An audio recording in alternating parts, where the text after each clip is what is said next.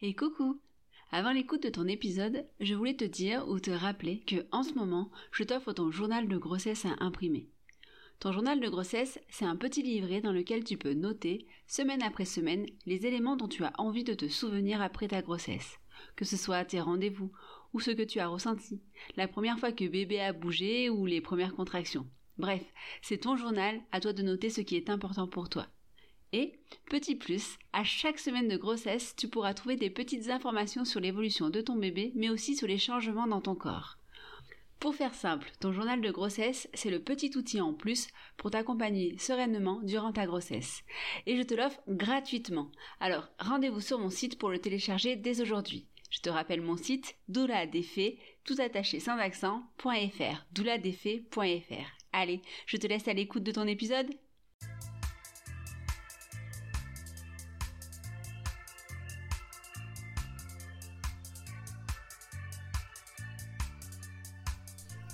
Bonjour et bienvenue sur Maternelle, la puissance féminine. Le podcast qui met en avant la puissance des femmes révélée par la maternité, mais pas seulement. Je m'appelle Mélanie et je suis doula. J'accompagne les femmes tout au long de la grossesse et après pour les aider à vivre ce moment intense avec le plus de sérénité et de confiance possible, tout en prenant conscience de la puissance, de la force qu'elles ont en elles pour tenir cette grossesse, pour enfanter et pour faire son entrée dans la maternité. Au-delà de mes accompagnements individuels, j'ai à cœur de favoriser le lien, les échanges, le partage entre les femmes pour les aider à rompre l'isolement qui peut parfois se présenter avec l'arrivée d'un enfant. Avec ce podcast, j'ai envie d'aller à la rencontre de femmes différentes qui nous parlent de maternité, de féminité, de puissance et de tellement d'autres choses. Chaque parcours est unique, mais certains constats se retrouvent et permettent de mettre en perspective les ressentis intenses de ces périodes. Je souhaitais également vous aider à vous retrouver parmi les informations diverses autour de la grossesse, de la maternité, des doulas et bien plus encore, pour que vous puissiez, à chaque instant, faire des choix de manière éclairée. J'espère être arrivé à mon objectif et je vous souhaite une très belle écoute.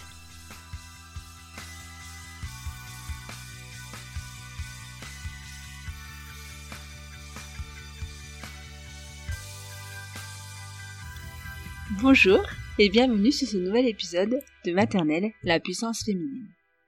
Aujourd'hui, j'avais envie de parler avec vous des idées reçues sur les doulas et de voir en quoi elles étaient vraiment éloignées de la réalité.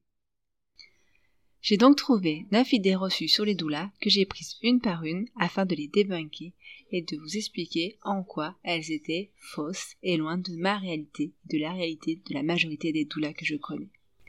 J'espère que cet épisode vous plaira et je vous souhaite une très belle écoute. Alors, revenons un peu sur l'histoire des doulas. Avant de commencer euh, l'histoire en elle-même, je vais revenir sur l'origine du mot, l'origine étymologique du mot doula. Donc ce mot, ça vient du grec ancien et il signifie la femme esclave. La doula, dans l'Antiquité, ça désignait la domestique qui s'occupait des tâches de la maison et qui s'occupait tout particulièrement des soins de la femme, de la chef de maison. Donc les soins euh, autour de la beauté, de la santé, de la grossesse, de l'accouchement et des soins de manière générale. Donc durant cette antiquité, euh, eh ben, il y a un, mythe autour d'une doula, c'est le mythe de la doula Galantis. Donc lors de la naissance d'Héraclès, donc euh, Hercule, pour le petit nom romain si euh, vous voyez pas trop. Donc lors de, la naissance d'Héraclès, Alcmène, la mère d'Héraclès, elle est accompagnée par une sage-femme et par Galantis, sa doula.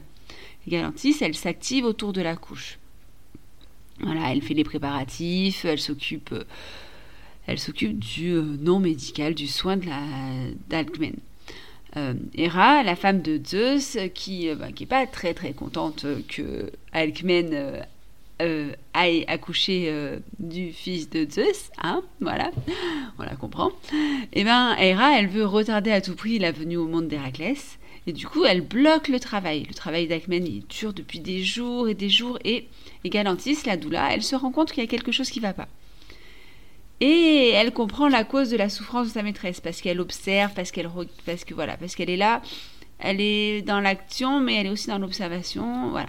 Et elle se rend compte que la déesse de l'enfantement, Iliti, elle se tient sur le seuil de la chambre. Elle est les jambes croisées et comme elle a les jambes croisées, elle empêche ainsi Alcmen d'enfanter. Du coup, Galantis, elle va élaborer un stratagème pour résoudre la situation. Et elle rentre dans la chambre en regardant Alcmen et elle s'exclame Ah, enfin, madame, vous avez accouché ici, ben, elle se retrouve surprise et elle se lève. Et une fois qu'elle s'est levée et que ses jambes se sont décroisées, et eh ben Alcmen, elle peut enfanter. Et du coup, Héraclès est né. J'aime bien ce mythe, du coup je voulais vous le partager parce que ça montre que, que la doula, elle, a un rôle autre que celui de la sage-femme qui, euh, qui est là pour aider la, femme à enfanter. Euh, la doula, elle est plus vraiment dans le, dans le côté pratico-pratique et dans l'observation. Bon, c'est un mythe, hein. On sait tous que la déesse Liti, elle n'est pas dans toutes les chambres des accouchés. Mais voilà, j'aimais bien ça. Donc ça, c'était pour euh, la, l'Antiquité.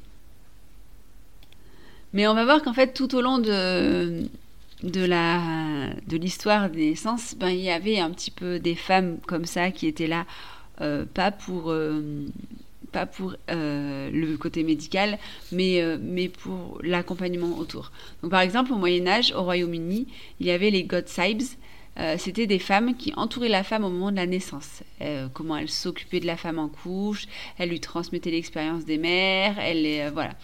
Elle, elle était toute mère, c'est Gobsize, et elle était toute gardienne d'un savoir-faire. Et elle venait de l'entourage direct de la femme enceinte, de la femme qui accouche, la famille, le voisinage. Et au début du travail, c'est Gobsize, elle venait préparer la chambre. Elle restait près de la femme en travail, elle la réconfortait, elle l'encourageait, elle préparait à manger. Euh, c'est un peu comme dans dans l'épisode sur l'histoire euh, de l'accouchement où je vous disais qu'avant en France, voilà, il y avait toute une quantité de femmes autour de la femme qui allait accoucher et ces femmes-là, elles étaient là pour aider et des, voilà, c'était des femmes de la famille, du voisinage. Ben, les Godsibes, c'est le même principe, sauf bah, qu'elles avaient un nom. et voilà, donc elle, elle euh, restait près de la femme en travail, elle la réconfortait, elle l'encourageait, elle lui préparait à manger. Et elle restait même auprès de la femme qui venait d'accoucher durant 40 jours. Vous savez, ce fameux mois d'or. Pendant ces 40 jours, elle remplissait les tâches de la maison et elle prenait soin de la mère et du bébé. Le rêve, quoi. Euh, voilà, ça c'est au Moyen Âge. Euh, le terme de doula, euh, il va revenir après aux États-Unis dans les années 1970.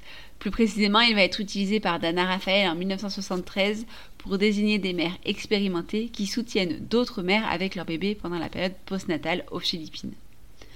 Le mot va être ensuite repris, notamment par Jane, euh, Arnold en 1981, toujours aux États-Unis, à New York, où elle avait créé un service de soutien postnatal pour les mères. Plus tard, Marshall Close et John Kennel, chercheurs dans le domaine de la médecine, ont effectué les premières et nombreuses études scientifiques randomisées sur les effets de la présence d'une doula, lors de l'accouchement notamment. Et euh, du coup, ben, ces deux auteurs, ces deux chercheurs, ils adoptent le terme de doula pour désigner les femmes qui accompagnent la femme pendant le travail, pendant la grossesse et pendant la période postnatale. Et l'activité de la doula, elle va se développer aux États-Unis et la première association de doula américaine, elle est créée en 1992. Aujourd'hui, le terme de doula, c'est un terme qui est utilisé mondialement dans le domaine public. Au Royaume-Uni, par exemple, au début des années 1990, apparaissent les birth companions, les compagnes de naissance. Elles étaient mères, elles étaient femmes expérimentées, mais elles n'étaient pas sages-femmes. Et c'est en 2001 que le mot doula va venir remplacer ce terme de birth companion. En France, en 2003, il y a une rencontre qui a lieu avec des doulas venus de Grande-Bretagne, des États-Unis, des sages-femmes, des mamans, pour discuter de l'accompagnement non médical à la naissance. En 2011, le mot doula apparaît dans le dictionnaire Hachette. Et il, a la définition suivante femme qui accompagne une femme enceinte pendant la grossesse et après son accouchement. Aujourd'hui, les doulas, sont de plus en plus présentes dans le monde et aussi en France. Mais il existe autant de sortes de doulas que de femmes qui exercent ce métier. Et il y a tout un tas de formations très différentes, sur le, tant sur le contenu que sur la forme. Euh, c'est chouette. mais voilà, le métier, il n'est pas encore euh, reconnu officiellement en France euh, comme métier, hein, et voilà, on en parle. Donc, il peut, bah, comme dans beaucoup de métiers qui ne sont pas encore euh, reconnus, qui sont en cours de, développement, en cours de reconnaissance, hein, il peut y avoir euh, des personnes un petit peu, malheureusement un petit peu mal intentionnés. Donc lorsque vous allez choisir une doula, de vous faire accompagner par une doula, ben voilà, il faut, faut rester vigilante, vérifier les formations qu'il y a ou qu'il n'y a pas eu, parce que parfois c'est juste de l'expérience. Quand il y a une doula qui exerce depuis 20 ans, qu'il y en a un qui exerce depuis longtemps en France, elles n'ont pas forcément la formation, euh, mais elles ont l'expérience, donc ça peut y jouer aussi. Et voilà, donc outre le fait de vérifier ben, comment elle a été formée et, euh, et, voilà quelles sont ses compétences, ben, sachez que euh, c'est important aussi quand vous allez choisir votre doula de trouver une personne qui vous correspond. Donc c'est pas parce que vous avez trouvé une doula que vous êtes obligé de la garder parce que le courant ne peut ne pas passer finalement.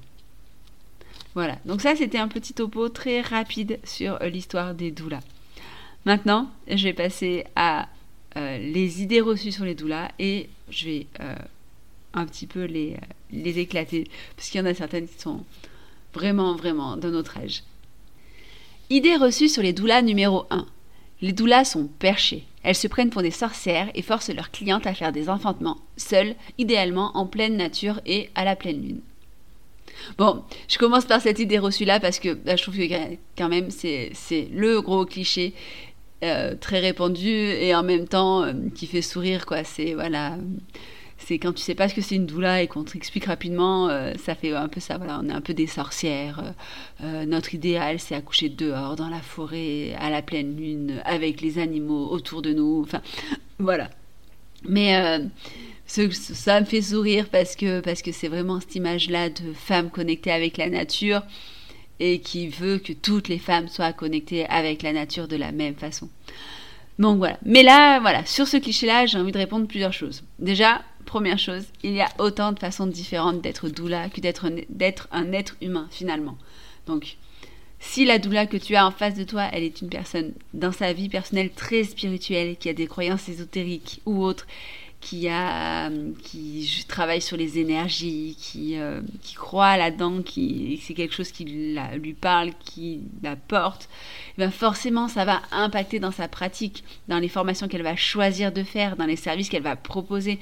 Par exemple, euh, ben voilà, si elle est sur les énergies, si elle est dans la, la charge émotionnelle, ben peut-être qu'elle va proposer du reiki prénatal. Voilà, mais c'est parce que c'est quelque chose qui va lui parler, donc du coup qui va être dans sa nature, dans la suite logique de sa nature.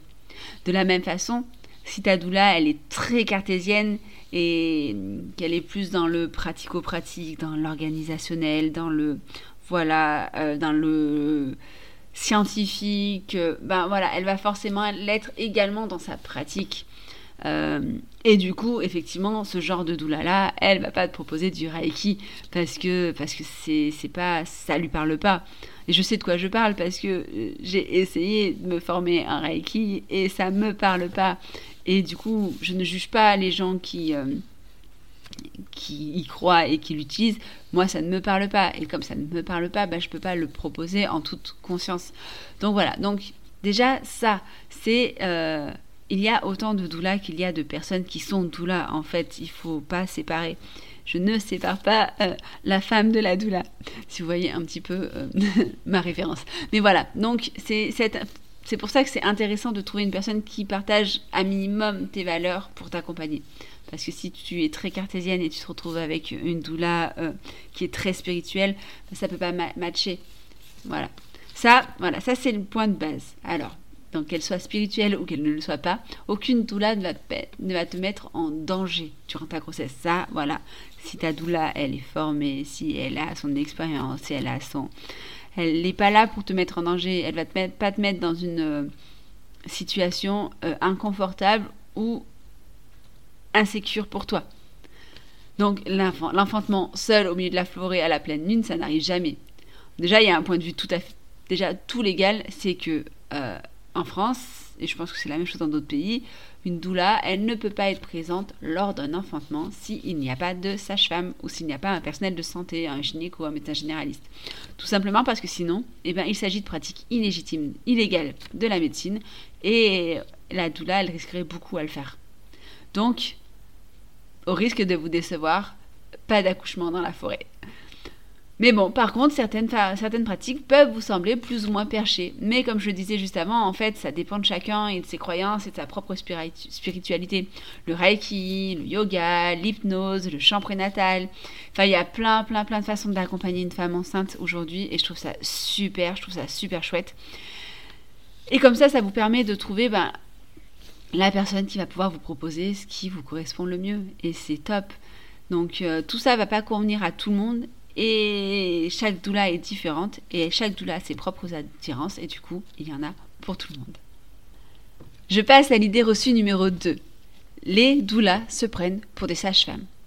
Alors, ça rejoint un peu ce que je disais dans le point 1. Une doula, je le répète, ne peut pas assister à un enfantement s'il n'y a pas un personnel médical. Une sage-femme, un médecin généraliste, un gynéco, et ce, quelle que soit la formation que la doula a suivie. Je le dis, je le redis. Sauf si effectivement cette doula, elle est également sage-femme. Et dans ce cas-là, eh ben, c'est la, elle intervient auprès de vous en tant que sage-femme à ce moment-là et pas en tant que doula. Enfin voilà, il faut bien que les choses elles soient claires. Une doula et une sage-femme, ce n'est pas la même chose. Et euh, la doula n'a pas le droit d'intervenir médicalement, elle n'a pas le droit de faire d'actes médicaux sur votre personne. Ça, voilà. Donc, une doula ne se prend pas pour une sage-femme parce qu'une doula n'est pas une sage-femme. Euh, à aucun moment, la doula, elle se présente comme un personnel médical. La formation des doulas ne nous rend pas aptes à diagnostiquer, à soigner, à intervenir de manière médicale. D'ailleurs, c'est très souvent précisé dans les descriptions ou les bios des doulas. Accompagnement non médical des grossesses. Non médical. Donc non, nous ne voulons pas prendre la place des sages-femmes. Il faut voir plutôt les doulas comme un plus.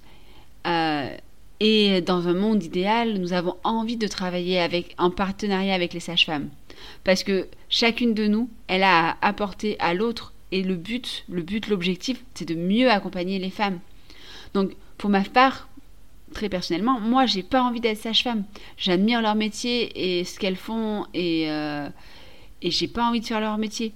Même si ce qu'elles font est fabuleux et je trouve déplorable les conditions de travail qu'elles ont, notamment en maternité mais euh, le médical ne m'intéresse pas dans le sens où c'est pas là-dessus que j'ai envie de gagner en expertise, même si voilà j'ai une base en anatomie, en physiologie, parce que parce que pendant, ma formation il y avait une base parce que ça m'intéresse de savoir comment se déroule l'accouchement, comment ça se passe la grossesse, quels sont les impacts sur le corps, sur les hormones.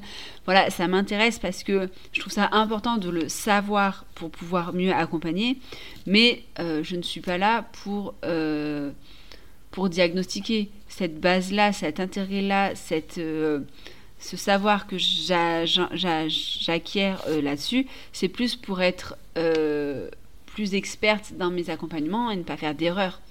Donc, voilà, je, je, je, pense que les doulas ne se prennent pas pour des sages-femmes. En tout cas, moi, je n'ai pas rencontré de doula qui se prenait pour une sage-femme. Et comme beaucoup de doulas, je pense, et moi je milite pour un travail avec les sages-femmes pour les femmes enceintes. Idée reçue numéro 3. L'accompagnement par une doula, c'est seulement pour les accouchements non médicalisés.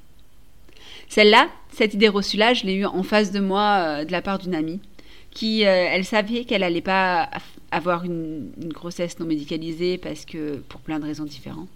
Et elle pensait ben, qu'en fait, je ne pouvais pas l'accompagner, que c'était pas ma formation, que c'était pas mon, mon, travail en fait. Et, euh, et, en fait, là, moi, ce que j'ai envie de vous dire, c'est que dans la majorité des formations de tout là, euh, ces formations, elles englobent tous les possibles, toutes les possibilités d'enfantement. Parce qu'en fait, on n'est pas là pour vous vendre une seule et unique façon d'enfanter, selon notre idéal à nous et selon ce qu'on qu'on pense qui est le mieux. Vous voyez pas, mais je fais des guillemets avec mes doigts. Ce qui est le mieux pour vous, en fait, ce qui est le mieux pour la femme qui accouche. On est, euh, on est là pour vous aider à, enfanter selon vos envies, pour vous accompagner vers vos envies, vers vos besoins, avec vos contraintes aussi. Et peu importe en fait que ce que vous vouliez, euh, ce soit un enfantement à la maison ou un enfantement euh, en maternité sous péridurale, que vous deviez avoir une césarienne pour X raisons. L'objectif des doulas, il est euh, de rendre cette grossesse, de vous rendre cette grossesse et de faire en sorte que cette grossesse et cet enfantement soient le plus doux possible, le plus en accord avec vous et Et on est là pour vous donner confiance en vous, en votre corps, pour que vous puissiez faire vos choix, pour que vous puissiez accepter quand vous n'avez pas forcément le choix, et pour vous aider à connaître vos droits, vos possibilités. Bref, vous êtes au centre de nos accompagnements parce que c'est vous qui êtes enceinte, qui allez enfanter, qui allez devenir mère. Donc, quelles que soient vos envies, quels que soient vos besoins, quelles que soient vos contraintes, vous pouvez vous faire accompagner par une doula car elle s'adaptera à vous. J'ai presque envie de dire, vous devez vous faire accompagner par une doula parce que c'est tellement important de pouvoir euh, ne pas se sentir euh, un peu isolé à cette période-là. Idée reçue numéro 4. Les doulas, ce ne sont que pour l'accouchement à domicile. Bon, cette, euh, cette idée reçue-là, elle rejoint un peu celle d'avant, en fait. Je ne m'éteindrai pas trop là-dessus, mais voilà, je répète parce que c'est important il faut le dire et le redire et le re-redire. La doula, elle peut vous accompagner sur tous les enfantements, quelles que soient vos envies, quelles que soient vos contraintes. Après, voilà, la seule différence, c'est que pour un accouchement à domicile, ben, il n'y a pas de restriction sur les personnes entourant la femme qui accouche. Alors qu'en maternité, ben, les doulas, elles sont pas toujours acceptées. Ou alors, il y a des contraintes de nombre de personnes et ben, c'est soit le coparent, soit la doula. Et ben, la doula, elle ne sera pas là. Si, le choix, c'est entre le coparent ou la doula, la doula, elle ne viendra pas s'imposer. Donc, et puis en plus, il y a certaines maternités qui, même si elles acceptent une autre personne en plus du coparent, elle va voir d'un d'un mauvais œil euh, les doulas parce que, bah, parce qu'elle, pour l'instant, on n'est pas encore accepté de partout.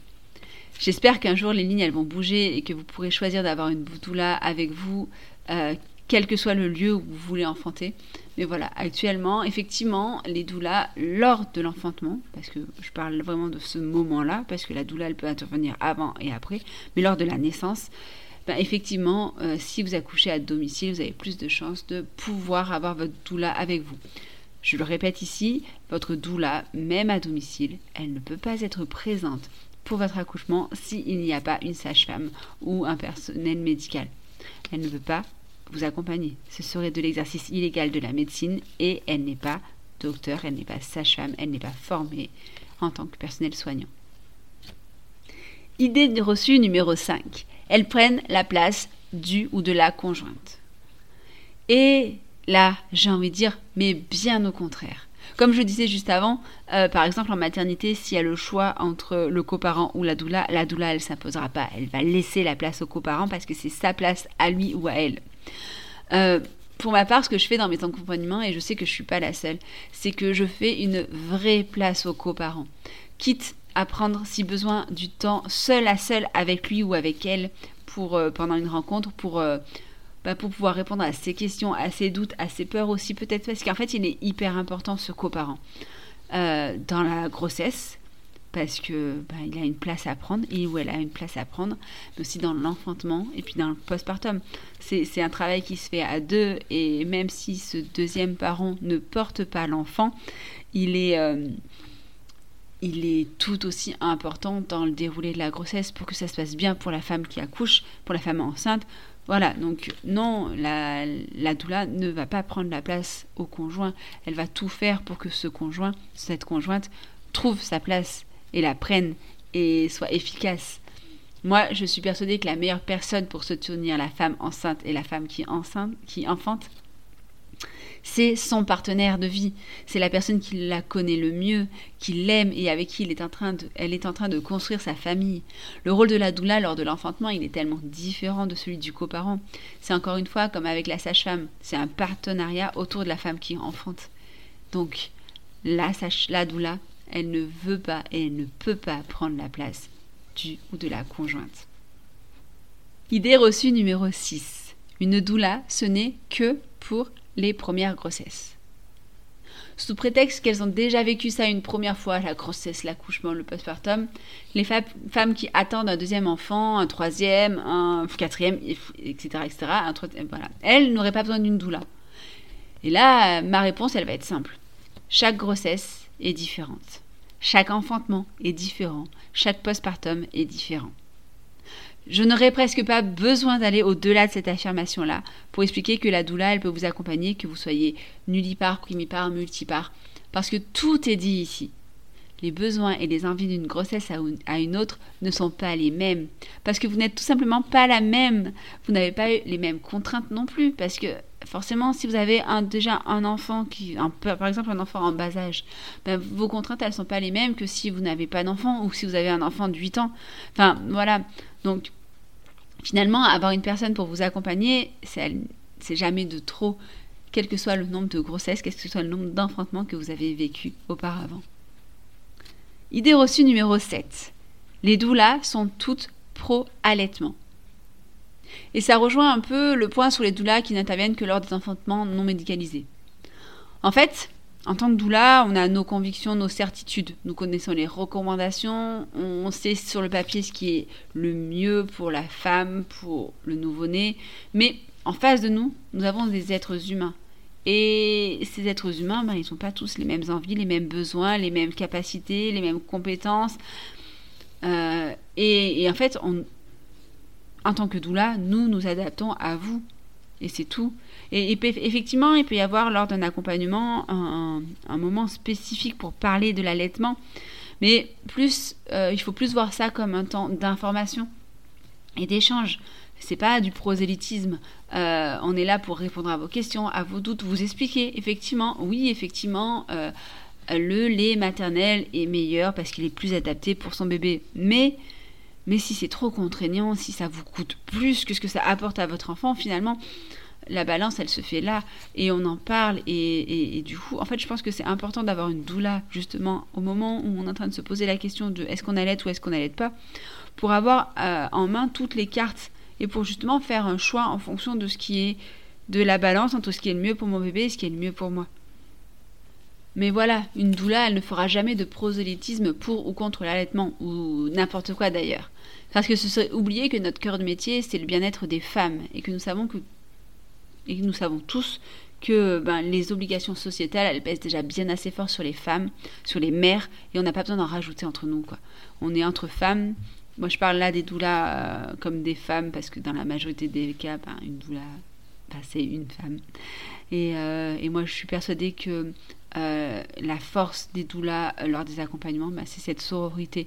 Et, et on est là pour vous faire du bien. On n'est pas là pour vous rajouter de la pression. Donc, euh, oui, je pense que la majorité des doulas, si c'est pas toutes, sont persuadées que l'allaitement, c'est ce qu'il y a de mieux pour votre bébé. Mais la majorité des doulas, si ce n'est pas toutes, c'est aussi que ce qui est le plus important pour votre bébé, c'est que vous alliez bien. Voilà, ça s'arrête là. Idée reçue numéro 8. Pas besoin d'avoir une doula si tu as déjà une sage-femme. Comme je l'ai dit précédemment, oui, il y a beaucoup de points qui se rejoignent les uns les autres.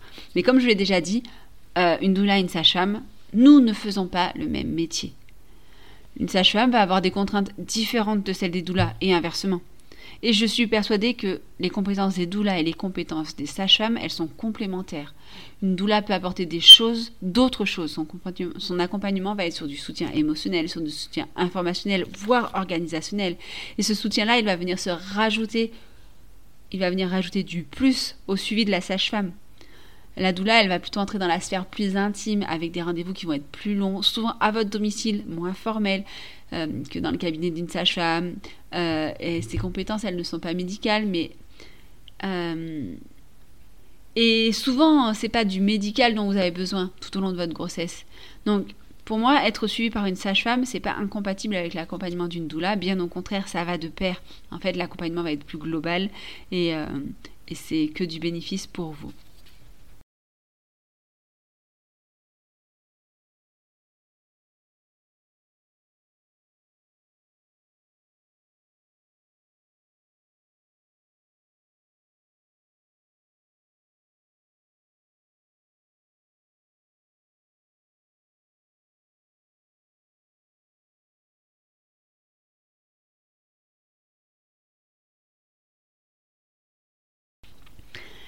Je finis avec l'idée reçue numéro 9, qui est une idée reçue euh, un peu plus générale.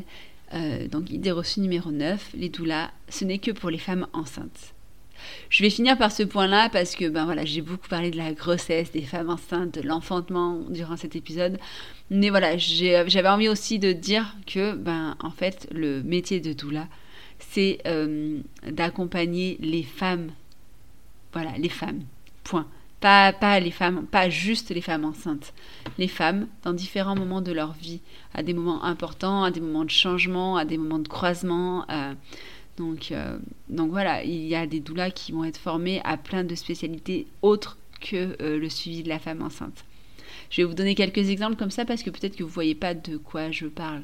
Mais une doula peut accompagner les adolescentes lors de l'arrivée des premières menstruations, par exemple. Euh, une doula peut accompagner le deuil. Euh, on parle dans ce cas-là de Tana doula. Euh, donc les doulas de Tana qui vient du grec, voilà, donc les doulas du deuil, de la mort, le deuil de manière très générale, mais aussi le deuil périnatal, si on reste autour de la femme enceinte. D'ailleurs, il y a beaucoup de doulas spécialisées dans l'accompagnement aux grossesses et aux enfantements qui aussi euh, cherche des formations pour, euh, pour vous accompagner en cas de deuil périnatal parce que je trouve que c'est important et on n'en parle pas assez. Bref. Euh, d'autres exemples de doula hors d'accompagnement de doula hors de la, grossesse, ben, la ménopause. voilà, une doula peut vous accompagner lors de votre ménopause et des changements que ça implique.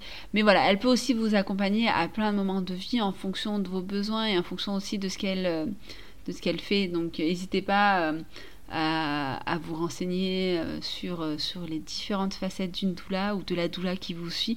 peut-être qu'elle ne fait pas que la grossesse et peut-être qu'à d'autres moments, elle peut vous accompagner. donc voilà, sur, sur ces neuf idées reçues sur les doulas. je me rends compte que l'épisode il est peut-être un peu long, mais bon, je trouvais ça important pour, pour le retour du podcast de, de passer euh, par là parce que, bah parce que voilà, ça reste mon cœur de métier, je suis doula et je sais que, que pour certaines personnes, bah, ce métier il est encore un peu flou. Donc j'espère que c'est euh, ce débunkage là de ces neuf idées reçues, de ces neuf clichés, euh, vous aura permis d'y voir plus clair et de vous rendre compte que finalement une doula, bah, ça peut être important à plein de moments différents et dans plein de circonstances différentes au cours de la grossesse. j'espère que l'épisode vous aura plu et euh, je, vous souhaite une belle fin de journée, fin de soirée, euh, belle nuit, euh, belle matinée en fonction du moment où vous écoutez cet épisode. À bientôt!